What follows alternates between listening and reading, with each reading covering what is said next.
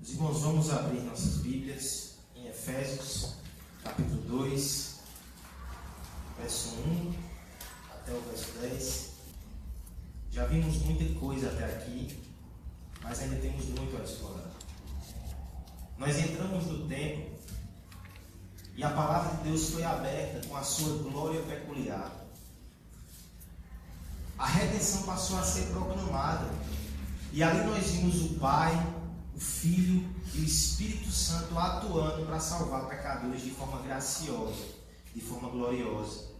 Dentro de uma cena tão assombrosa, é claro que o silêncio tomou conta do ambiente, mas ele foi quebrado quando os sussurros foram aumentando e nós ouvimos a oração do povo de Deus. Após isso, saímos pelo templo, saímos para fora do templo. E assim que cruzamos aqueles portões, os reflexos no carro, nos espelhos do nosso caminho, já nos colocam diante de uma questão. E nós? Quem nós somos? Qual é a nossa identidade? É sobre isso que falaremos hoje. Efésios, Efésios capítulo 2, do verso 1 até o verso 10. Acompanhe com fé e atenção a palavra de Deus.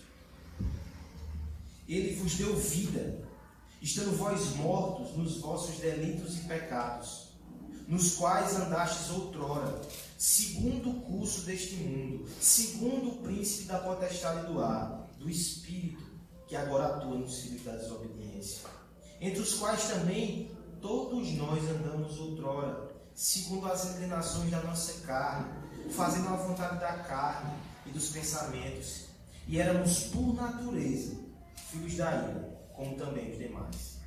Mas Deus, sendo rico em misericórdia, por causa do grande amor com que nos amou, isto nós mortos em nossos delitos, nos deu vida juntamente com Cristo, pela graça sois salvos. E juntamente com Ele nos ressuscitou e nos fez assentar nos lugares celestiais em Cristo Jesus, para mostrar nos séculos vindouros a suprema riqueza da Sua graça, em bondade para conosco em Cristo Jesus.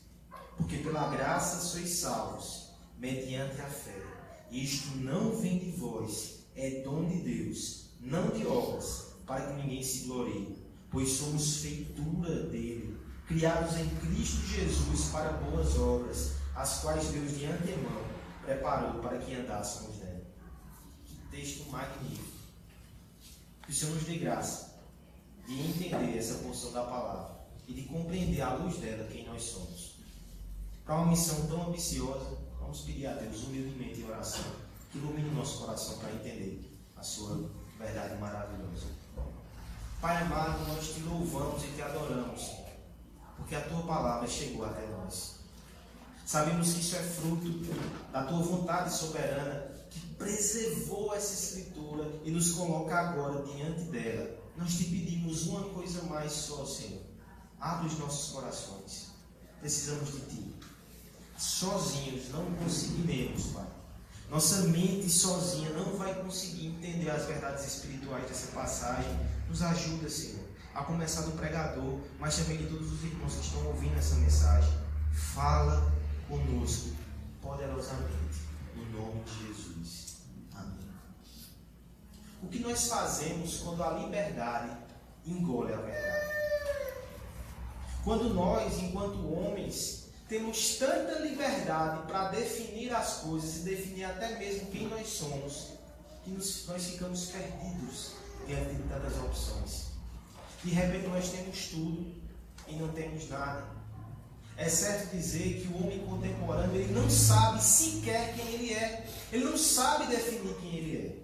Há uma crise de identidade gigantesca. No passado, a nossa identidade era muito vinculada ao grupo social do qual fazíamos parte, a família, a tribo, a nação. Mas houve um tempo em que os homens bradaram com muita confiança, com muita coragem, com muita autonomia, dizer não, não é minha família que define quem eu sou. Não é minha tribo, minha nação, minha origem, sou eu. Eu tenho plena autonomia para decidir quem eu vou ser. Acontece que cedo ou tarde este homem se deparou com aquela questão que o poeta popular já coloca. O que é que eu vou fazer com essa tal liberdade? É muita coisa para definir. Nós nem temos essa sabedoria, nós nem temos esse poder todo. Há uma confusão generalizada. Quando essa confusão atinge, por exemplo, a discussão sobre sexo masculino, feminino, até esse ponto os homens não sabem dizer mais quem são. É uma crise. E eu lhe pergunto, e você no meio disso tudo? Você enquanto cristão, você saberia definir quem você é?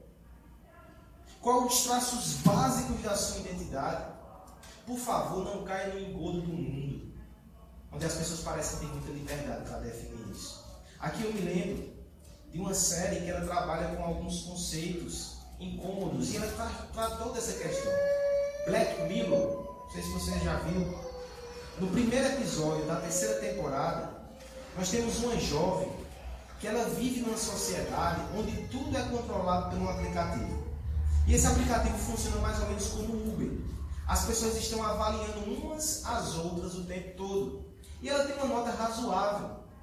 Se o padrão mais alto é 5, ela tem 4,7. Mas ela precisa de mais 3 décimos de popularidade para conseguir um desconto melhor no imóvel que ela quer adquirir. A saga do episódio é todo em torno do esforço dessa mulher de ser mais simpática, de ser mais acessível, de ser mais prestativa, para que as pessoas deem a ela mais popularidade e a sua identidade cresça. Assista depois e você vai perceber que o resultado é completamente inverso. Ela fica desesperada, tudo foge do controle. É uma parábola dos nossos tempos. Parecemos muito livres, mas nós ainda somos dependentes da opinião dos outros para formar nossa identidade. Nós ainda dependemos das relações sociais ou das redes sociais. Por isso, nessa noite, que ouçamos a palavra de Deus. Se tem alguém que pode nos ajudar nisso, é Ele. Porque ficamos loucos perguntando aos homens, querendo consultar escritos, querendo saber como definir a nós mesmos, se a própria Bíblia já faz isso. De forma muito interessante, o capítulo 1 de Efésios, ele é gigantesco, ele é cósmico, ele é redentivo. Ele fala da grande obra do Pai, do Filho e do Espírito Santo. No capítulo 2, ele continua falando sobre essa obra, mas ele chega mais perto da gente. Ele nos insere nesse contexto e ele vai nos mostrar o que é que se passa no nosso coração e na nossa vida. Quem somos? Porque veja, o capítulo 1 mostra o que Deus faz. O que Deus faz define o que nós somos, capítulo 2. Porque a partir do que somos, aí sim o apóstolo vai falar de várias coisas que devemos fazer. Mas nós estamos nesse ponto aqui. O que somos? Qual é a nossa identidade? Diante daquilo que Deus fez e levando em conta aquilo que Ele quer que nós façamos, o que somos. Antes de fazer, antes de correr, por favor, precisamos ter uma visão muito clara da nossa identidade. É por isso que o apóstolo chega bem perto com a lupa e vai mostrar o nosso coração e vai mostrar aquilo que nos iguala. Vai falar sobre uma tragédia universal. Vai falar sobre uma salvação comum vai falar sobre um alvo compartilhado por todos aqueles que foram salvos. E o tom é exatamente isso, é algo que acontece com todos. Porque a partir do verso 11, semana que vem, ele vai clamar por unidade. Mas antes da unidade, vem a identidade. É isso que o apóstolo vai nos mostrar nessa noite, que nós temos uma identidade definida. Essa identidade consiste, em resumo, no seguinte enunciado: nós éramos pecadores miseráveis, mas fomos amados em Cristo e salvos para a glória de Deus. Mais uma vez, nós éramos pecadores miseráveis, mas fomos amados em Cristo e salvos para a glória de Deus. É isso que você é. É isso que o cristão é. Veremos, portanto, cada uma das partes dessa afirmação, da nossa identidade definida. Em primeiro lugar, nós éramos pecadores miseráveis. Essa é a verdade contida do verso 1 até o verso 3. Vamos ler juntos esse texto mais uma vez. Ele vos deu vida, estando, todos juntos? Ele vos deu vida, estando vós mortos nos vossos delitos e pecados, nos quais andastes outrora, segundo o curso deste mundo, segundo o príncipe da potestade do ar, do Espírito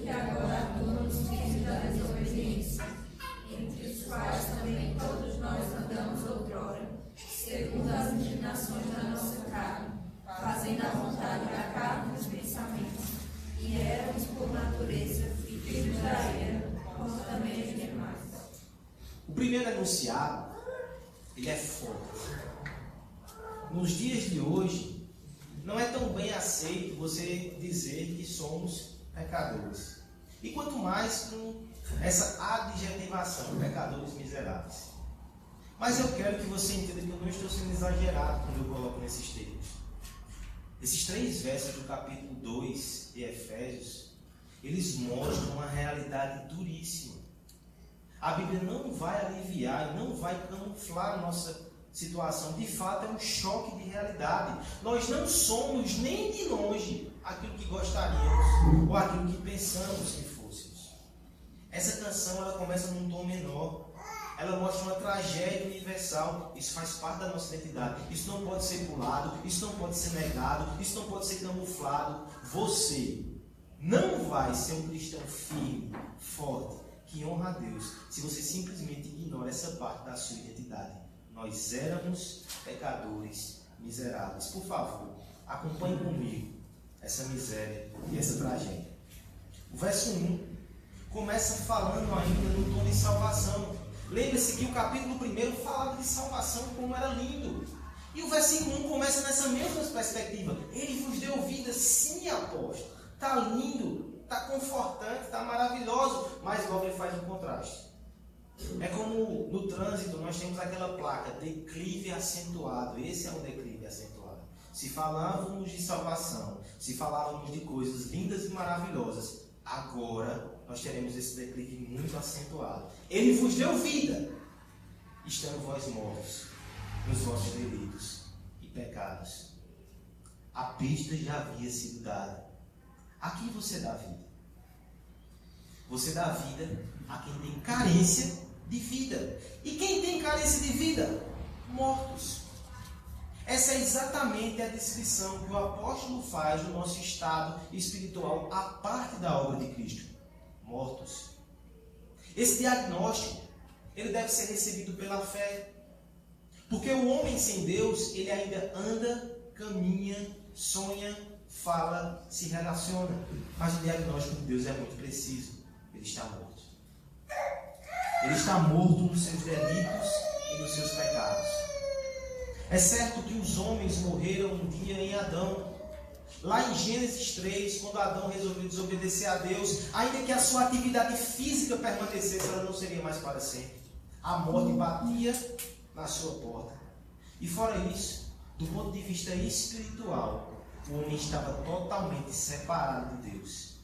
O coração espiritual dele não existe mais.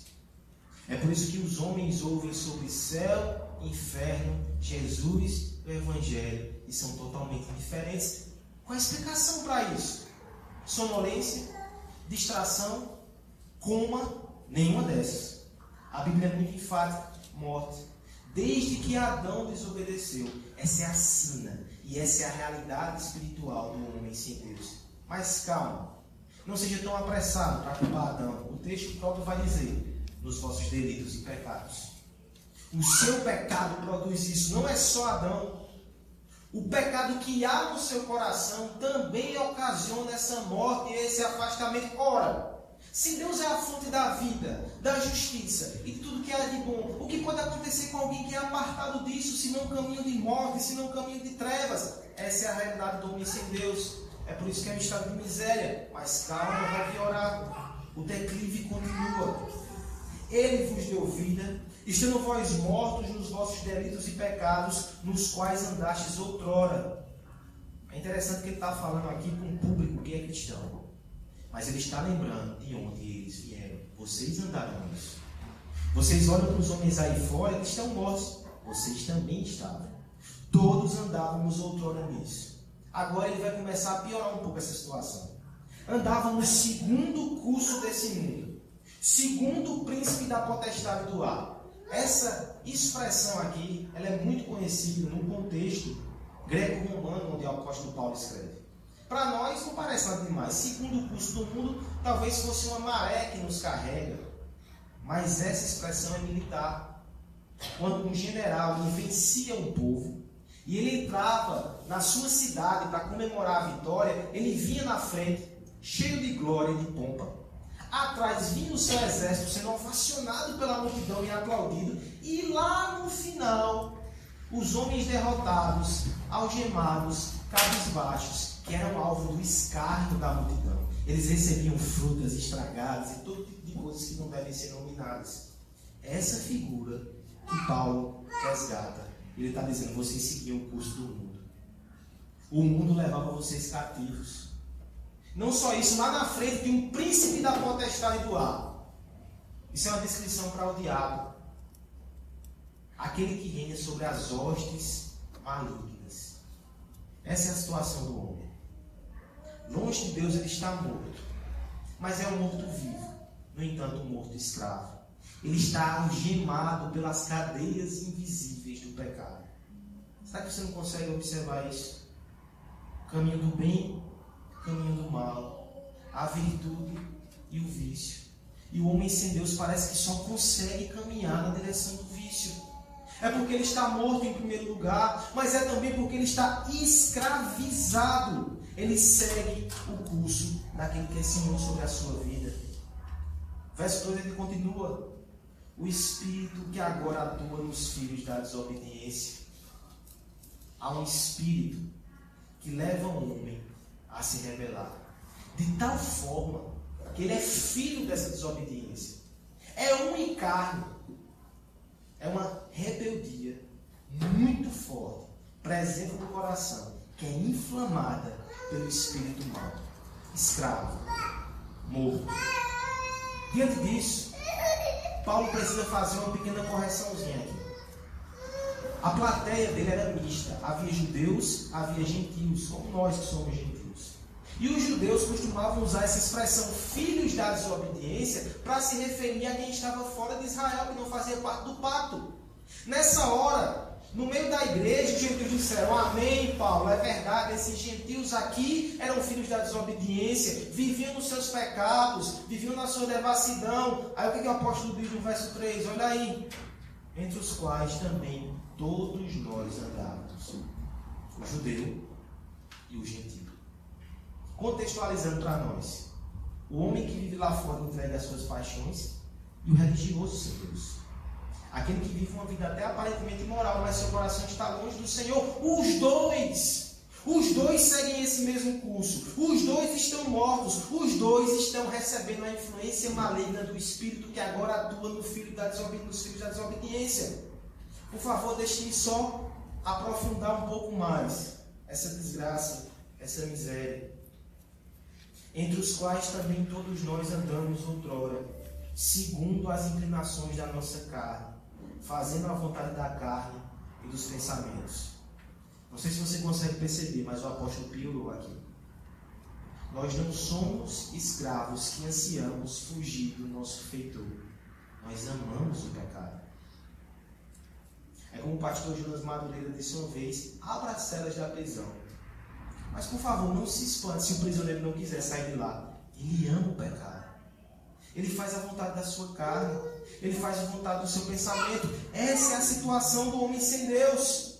Éramos por natureza, o fim do verso 3, filhos da ira, como também os demais, filhos da ira o nosso gênio, a nossa genética, a nossa história nos conduzia para um caminho de pecado, nos conduzia para uma escravidão, nos conduzia para uma morte, nos conduzia para a ira de Deus que seria finalmente derramado sobre as nossas cabeças. Essa é a tragédia universal. Por favor, entenda o que o apóstolo está dizendo aqui. Ele não está descrevendo uma igreja particular, um grupo particular homens que são mais pecadores do que os outros, não. E, enfaticamente ele está destruindo isso para nos mostrar. Essa é a situação de todos os homens. Esse é o abismo em que todos os homens se encontram. Inclusive, você que está aqui hoje estava também nessa mesma situação. Ele amarra isso o tempo todo. Nós também andávamos assim. Nós tínhamos monstros no nosso coração ele reside um pouco disso na velha natureza. Pensando em monstro, eu lembro de um livro que li há um tempo atrás, que é um clássico da literatura, O Médico e o Monstro. Ele foi inclusive escrito por um rapaz, um escritor chamado Robert Louis Stevenson, que tem formação formação presbiteriana. Seu pai era presbiteriano. Então veja que a teologia que ele recebeu em casa influenciou esse clássico da literatura. No livro, ele narra um personagem chamado Dr. Jekyll, um membro muito respeitado da sociedade médica, muito respeitado em toda a sociedade britânica, que de repente resolve fazer um experimento.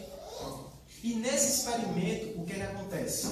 Toda vez que ele toma essa fórmula, ele se torna um homem completamente diferente, ele muda as suas feições. Mas esse homem, com muita razão, é chamado de monstro. Mr. Hyde, ele não tem um senso mínimo de escrúpulo. Ele faz o que ele quer, a hora que ele quer. Ele é violento, ele toma as coisas à força, ele é asqueroso. As pessoas olham para ele e sentem náuseas. Há uma passagem no, no, no livro que ele chega a ferir uma criança sem o menor pudor. De fato, ele é um monstro. Mas quando o efeito da fórmula passa, ele volta a ser um médico respeitável. Só que aquilo começa a assustar aquele homem. E ele se pergunta: será que esse monstro faz parte de mim? Será que esse monstro sou eu sem as amarras da consciência, sem as amarras da convenção social? O pavor é tão grande, o medo de ser descoberto, que ele abandona aquela fórmula química, ele deixa de usar aquilo, ele é tomado por culpa. E o que é que ele faz no meio para o fim do livro? Ele começa a fazer boas obras, ele começa a ajudar as pessoas, o médico assume o controle e começa a reparar todo o mal que o monstro havia feito. Mas deixa eu lhe dar um spoiler no final do livro. Lá está ele, muito contente, porque tem feito bem. E o médico tem vencido o monstro. Ele abandonou aquela fórmula, abandonou aquele experimento. Ele começa a se orgulhar do que fez. Ele começa a sentir tão bem consigo mesmo que começa a exaltar os seus feitos. E a história termina com ele olhando num vidrinho pequeno. E o reflexo que ele começa a perceber é o monstro mais uma vez assumindo o controle. Aquele monstro esteve dentro dele o tempo todo. Inclusive quando ele se orgulha do bem que faz. Isso não é o médico. Isso é um monstro. O que Paulo vai dizer de nós é parecido. Biblicamente, a descrição que nós temos do homem sem Deus é exatamente essa. Ainda que não apareça, ainda que a mão de Deus nos segure para não sermos tão maus quanto poderíamos ser, mas há dentro de nós uma morte espiritual, uma escravidão pelo pecado, e até você que pela graça de Deus já viveu, passou pelo estado de vida, você precisa lembrar que isso ainda existe um pouco dentro da sua natureza. O antigo morto, o antigo rebelde ainda está ali. E porque nós precisamos começar aqui para definir a nossa identidade? Porque é somente olhando para trás e observando esse abismo tão incômodo e tão profundo, é ali que nós podemos forjar um sentimento de gratidão, de assombro por cada novo degrau que o Senhor nos permite alcançar. Quando você lembra de onde você saiu, quando você lembra de quem você era, você vai louvar a Deus por cada pequeno passo, por cada pequeno avanço, porque você não é mais esse morto, você não é mais esse escravo.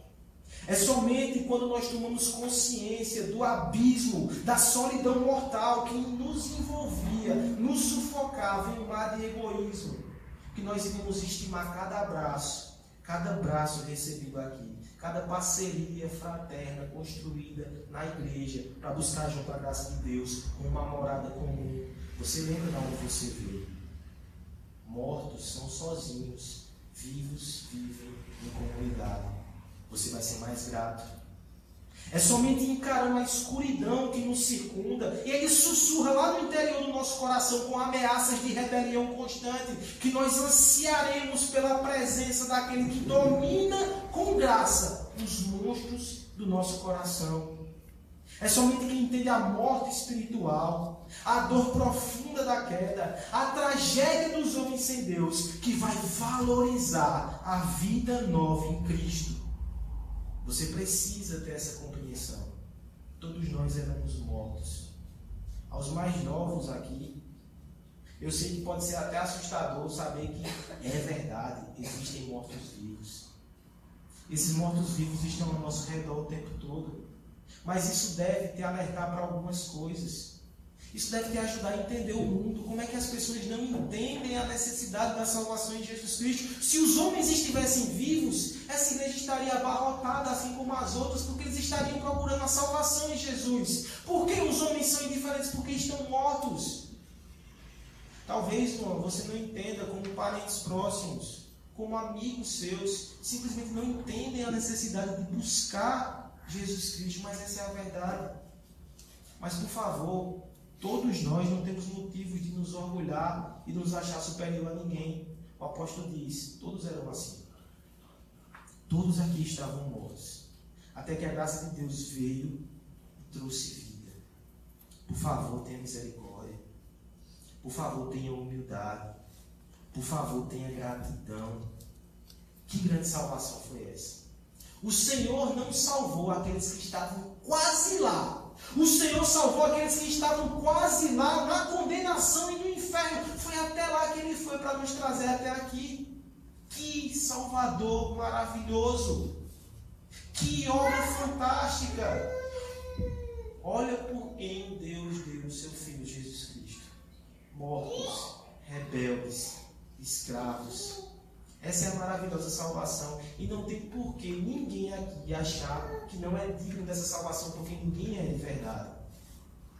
Mas será que você é mais morto do que qualquer outro morto? Será que você é mais escravo do que qualquer outro escravo?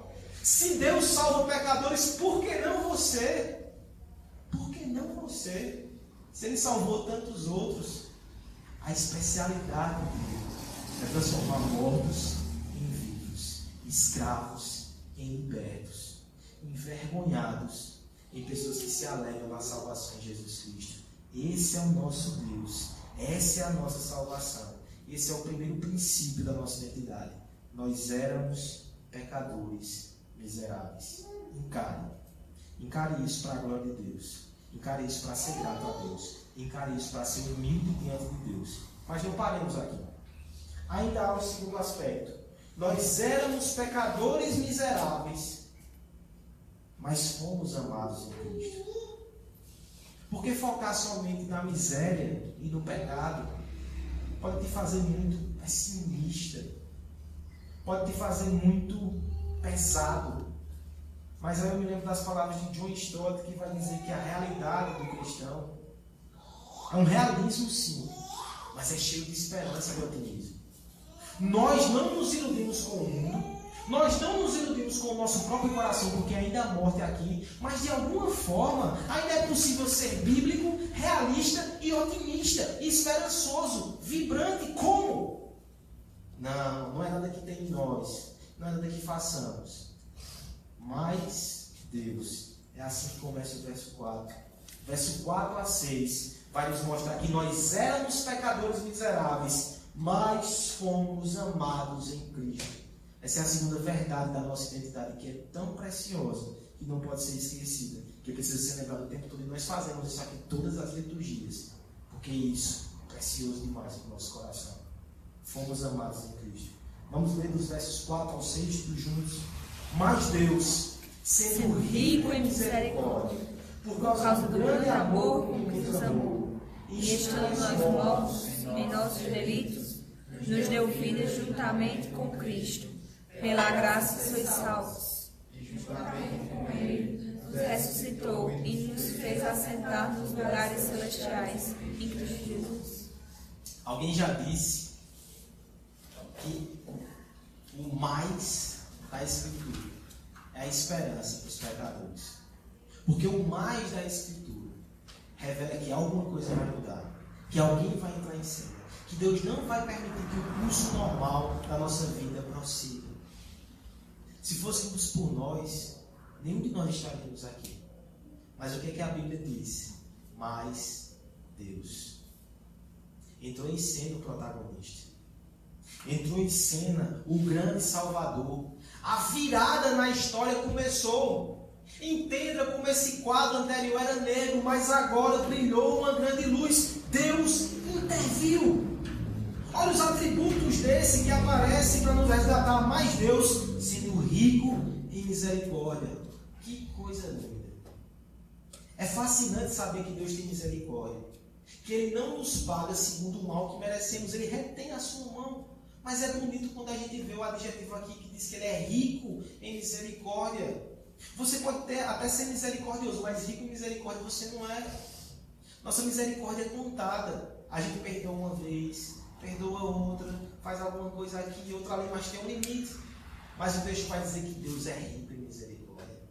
Ele tem misericórdia para mim, para Guilherme, para Suan, para Vitor, para Luan. Ele tem misericórdia para todos aqueles que se achegam com o coração quebrantado. Mas Deus, sendo rico em misericórdia, por causa do grande amor com que nos amou, por favor, se espante com essa afirmação.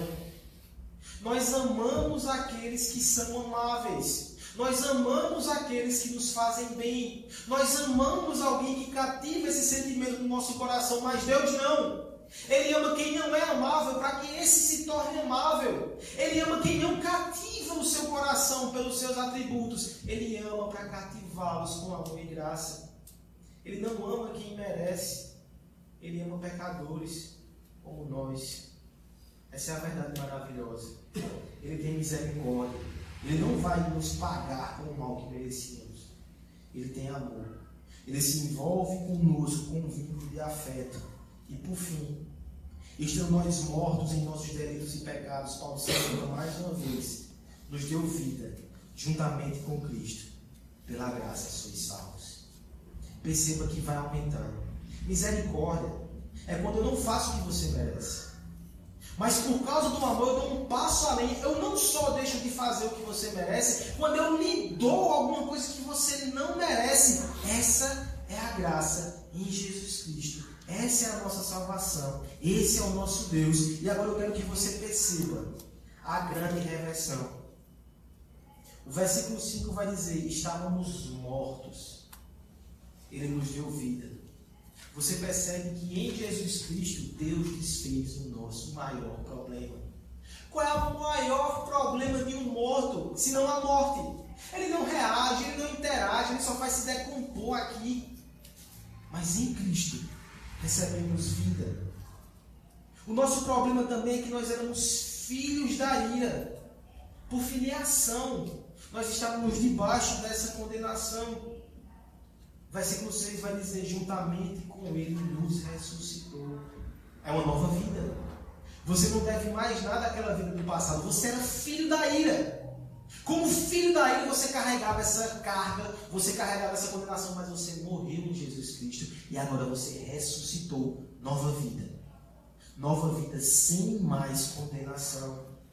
E por fim, nós éramos escravos. E como eu descrevi aqui, aqueles escravos que eram humilhados pelo general que zombava de nós, pelo mundo que nos rejeitava, o texto vai dizer: E juntamente com ele nos ressuscitou e nos fez assentar nos lugares celestiais em Cristo Jesus. Aquele que era humilhado por ser escravo, ele não só está livre, mas ele ocupa uma posição real com o próprio Rei do universo. É muita reviravolta. É o morto que revive é o filho da ira que nasce de novo numa nova família, família de Deus. É o escravo que é liberto e não só liberto, ele está unido àquele que está exaltado acima de todas as coisas. Em Cristo nós temos a reversão de todos os efeitos da queda. Eu sei que é terrível falar sobre a queda. Eu sei que é doloroso falar sobre a condição do homem pecador, mas é maravilhoso falar nisso e depois parar em Jesus Cristo fez por nós. Não há nada que o pecado faça. Não há nada que o diabo faça. Não há nada que o mundo faça. Não há nada que você faça que não possa ser desfeito por Jesus Cristo. Ele reverte todos os efeitos da condenação. E nós já temos isso. A disposição dos verbos aqui é interessante. Nós não aceitaremos. Nós não ressuscitaremos. Nós já estamos nós já estamos. Calvino diz assim: Nós somos transferidos do mais profundo inferno para o próprio céu. Certamente a nossa salvação hoje ela está oculta em esperança. Todavia em Cristo nós já possuímos a bem-aventurança da imortalidade e da glória. É fato consumado. Você foi arrancado do inferno e foi levado para o céu. Por mais que fisicamente você não tenha chegado lá, espiritualmente, você já está com Cristo.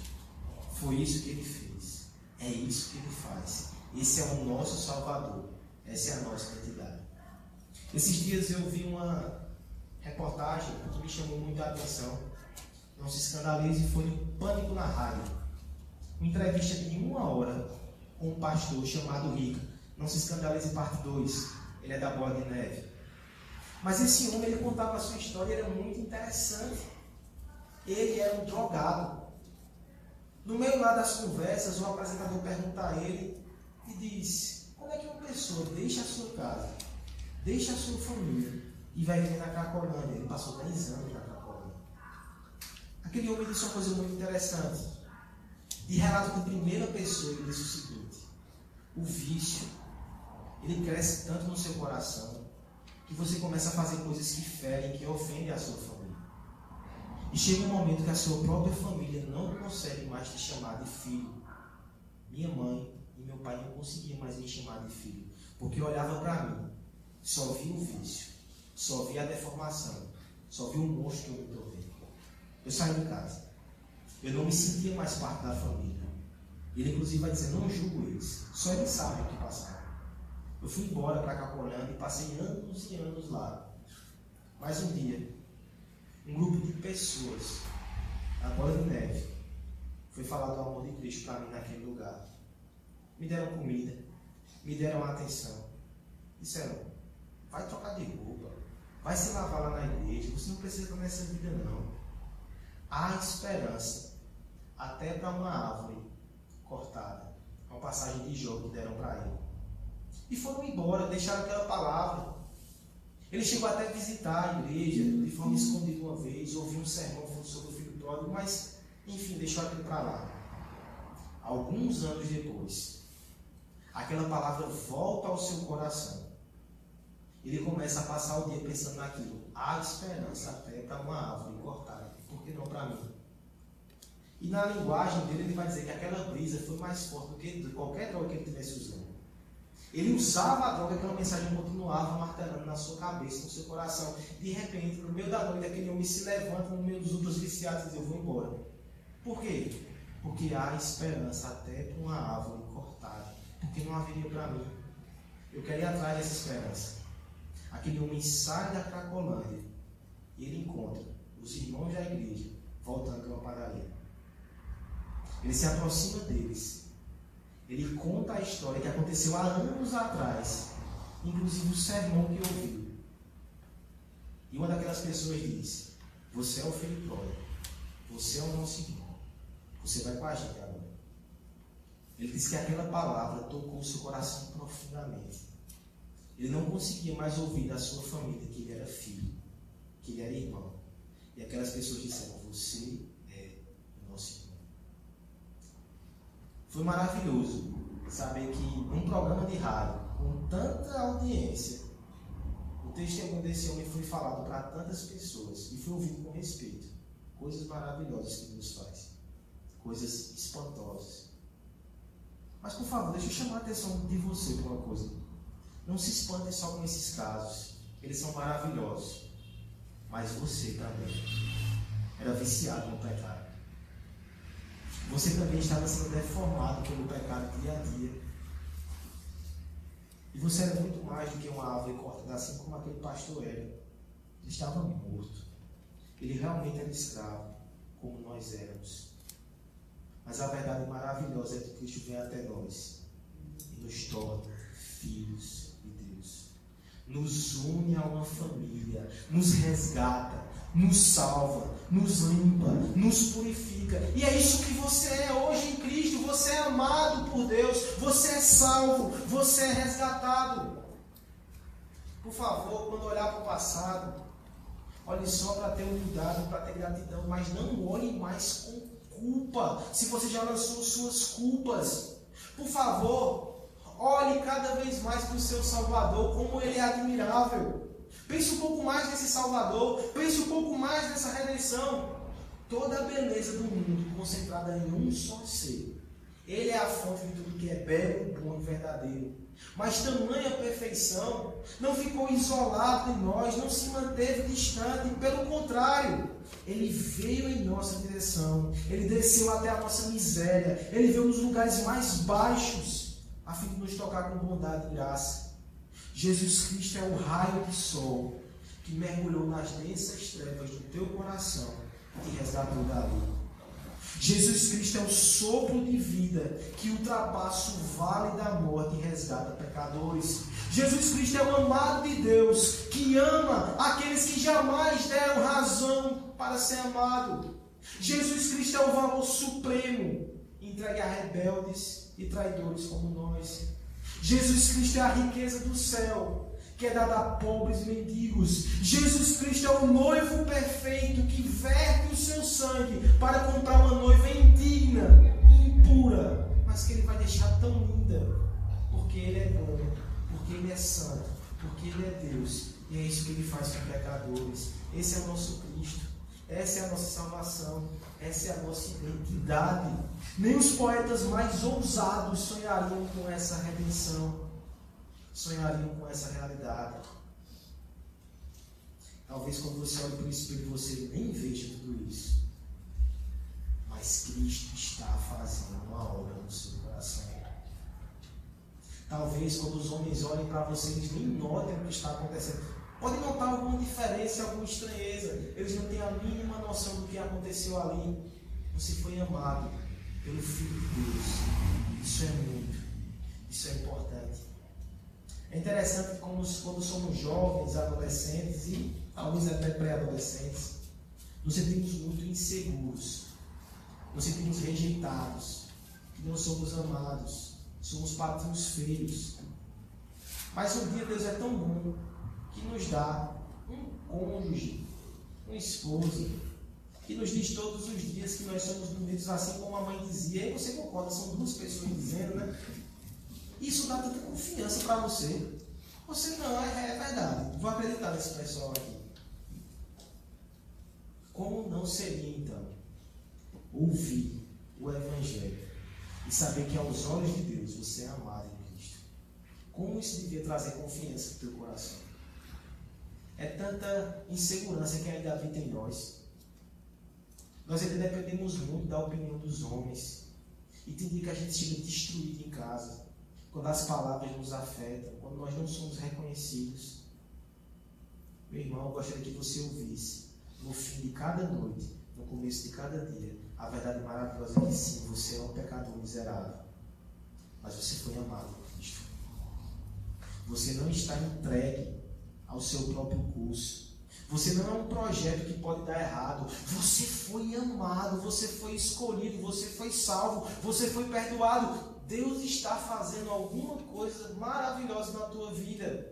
Por favor, se agarra nessa verdade. Porque tem hora que o pecado vai querer destruir todo o teu ânimo e todo o teu vigor. Vai haver momentos que a culpa vai ser forte sobre ti. Afasta isso. Lança isso nas costas de Jesus e na sua cruz. Vai ter momento que o mundo vai te pressionar com tantas opiniões que vai dizer que você tem que fazer isso, fazer aquilo, se adequar a isso, mudar o seu jeito de falar, de se vestir, as suas decisões, conquistar mais dinheiro, conquistar mais status, para que você seja alguém. Você já é alguém, pecador sim, mas amado em Jesus Cristo, separado para Deus. Isso é muito. Você precisa dessa verdade no seu coração. Por favor, se aqui há alguém que ainda tenta ser, ser protagonista da sua própria história, desiste hoje. Cede esse lugar para Jesus. Ele é o protagonista. Ele é o centro. E vai ser suficiente para a tua alma que ele seja o centro. Porque mesmo que ele esteja no centro, ele cuida de você. Na periferiazinha lá do seu lugar. Ele salva pecadores. Ele ama pecadores. Eis a nossa identidade. Nós éramos pecadores miseráveis, mas fomos amados em Cristo. E por fim, somos separados para a glória de Deus. Por favor, deixa eu amarrar essa última ponta sua. Saber que somos pecadores miseráveis pode nos dar uma sensação de pessimismo, um gosto amargo. Avançar para o próximo ponto nos faz crescer um pouco na compreensão de não, mas fomos amados em Cristo. Só que se você parar só aí, pode ser que você fique se achando muito. Pode ser que você esqueça da sua condição de pecador antes de Cristo e ache que você é o centro do universo. E não saiba nem o que Deus quer para você. Sim, Ele está fazendo algo. Se Ele me amou, vou ficar por aqui aproveitando os benefícios dessa graça. Mas Ele te amou em Cristo para a glória de Deus. E é assim que o apóstolo termina de desenhar a nossa identidade. Sem frouxidão, sem inércia, sem vanglória, mas conscientes que Deus salva pecadores para. Para que, para que eles nos salvem? Verso 7. Vamos ler todos juntos. Para mostrar nos séculos vindouros a suprema.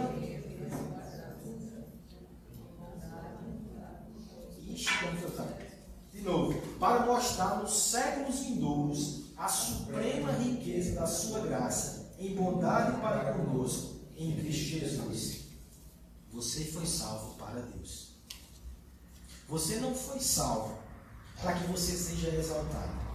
Você foi salvo para que Deus seja exaltado.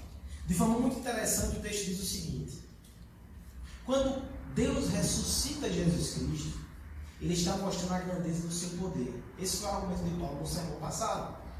Mas quando Deus ressuscita você dos seus pecados e delitos, Ele está revelando não só o poder, mas a grandeza, a riqueza e a superioridade da sua graça. Como é que nós conheceríamos que Deus é gracioso se Ele não salvasse pecadores como nós? Se Ele condenasse os pecadores, como Ele vai fazer com alguns, nós diríamos: Deus é justo. Os homens pecaram. Os homens odiavam a Deus e amavam seus pecados. É justo que sejam condenados. Mas quando Ele escolhe pelo menos um para salvar, por graça por misericórdia, Ele revela algo de si que a gente não teria como conhecer. A gente não teria como conhecer graça nesse mundo caído, nem graça da parte de Deus, se Ele não salvasse. Mas Ele salva para revelar como é glorioso. Nós temos aqui o objetivo de Deus. No final de tudo, todos os homens estarão prostrados diante dele e louvarão porque Ele é santo, louvarão porque Ele é justo, louvarão porque Ele é fiel, mas também o louvarão porque Ele é gracioso também o louvarão porque ele é misericordioso. Também o louvarão porque ele é compassivo e ama pecadores. É para isso. Porque quando uma obra maravilhosa é pintada, a Mona Lisa é esculpida, ninguém vai ficar se perguntando quem é aquela mulher, mas vão se perguntar quem fez esse quadro. Porque quando uma intervenção cirúrgica é feita e de repente um milagre acontece, um paciente em estado terminal, ele é alvo de um tratamento preciso, difícil. Você não vai perguntar sobre aquele homem que foi salvo, você vai perguntar quem foi que fez isso. Quando um pecador é arrancado da sua condição de destruição, você vai perguntar quem foi que fez isso. E todos, a uma só voz, vão dizer: Foi Jesus Cristo, porque Deus o enviou para a glória do seu próprio nome. Para encerrarmos, como é que a gente responde a esse Deus? Ele disse que quer ser glorificado, mas não se engane, ele não vai te deixar livre para decidir como você faz isso. Ele vai nos mostrar agora as duas formas com a qual pecadores que eram miseráveis, que foram amados em Cristo e agora vivem para a glória dele, podem glorificar o seu nome. Verso 8 e verso 9 vai nos mostrar que, em primeiro lugar, a gente reconhece essa graça e essa salvação. Porque pela graça sois salvos. Perceba que é a segunda vez que ele diz isso. Mediante a fé, e isso não vem de vós, é dom de Deus, não de obras, para que ninguém se glorie. Perceba como Paulo é enfático. Ele só é enfático porque ele sabe que o nosso coração é teimoso. Alguém pode dizer, eu fui salvo pela fé, mas eu tive fé. O meu irmão não tem fé, não. O meu parente, o meu amigo, o meu vizinho não tem fé, não. Por isso que não foi salvo. Aí o que, é que Paulo diz? Abençoar a fé é dom de Deus. Essa fé você não teve sozinho, não. Ele te deu essa fé para que você abraçasse e você se entregasse e você amasse Ele. Pela graça sois salvos, mediante a fé, e isso não vem de vós, é dom de Deus. Aí perceba que ele vai ser mais enfático, não por obras.